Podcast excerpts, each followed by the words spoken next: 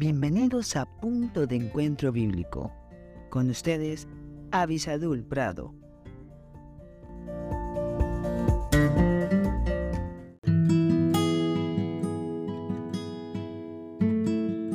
Hola, hola.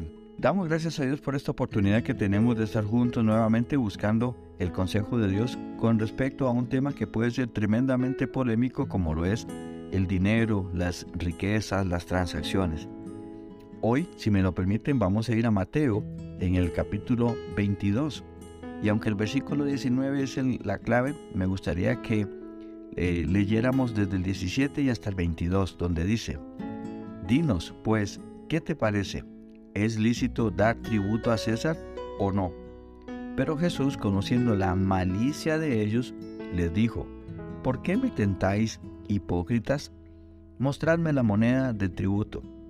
Y ellos le presentaron un denario. Entonces les dijo, ¿de quién es esta imagen y la inscripción? Le dijeron, de César.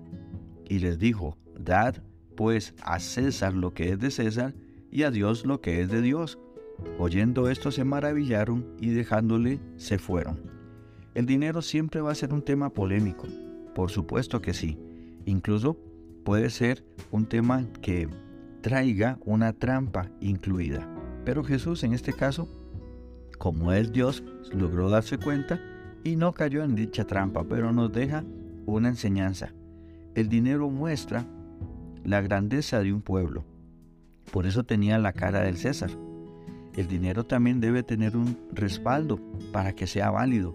Por eso hasta el día de hoy en nuestras economías buscamos monedas de otros países que implica que tienen más oro guardado que lo respalda. Por este caso, en nuestras latitudes quizás el dólar es esto, aunque se están movilizando un poco las economías internacionales.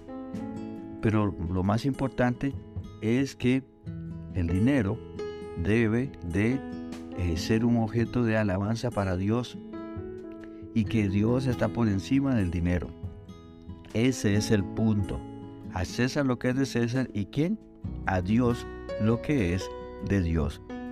Y entonces, ciertamente otras partes de la Biblia nos van a hablar de que traigamos nuestras ofrendas, de que sostengamos eh, a nuestros pastores, que demos para los pobres, porque el dinero puede ser, si está elevado al nivel espiritual, puede ser un instrumento en las manos de Dios, pero el dinero no suplanta a Dios. Tener mucho dinero no me da más poder. Quizás en lo económico sí, pero no en lo espiritual. Y esa es la gran enseñanza del día de hoy. No ame al dinero, ame a Dios. Que Dios les bendiga muy ricamente.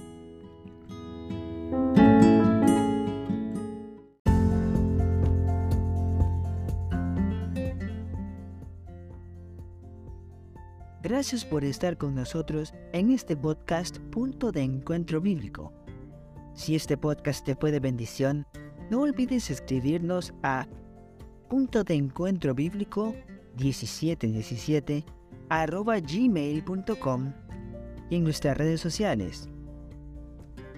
Más que la miel en Facebook, arroba más que la miel 1910 en Instagram. Que Dios te bendiga.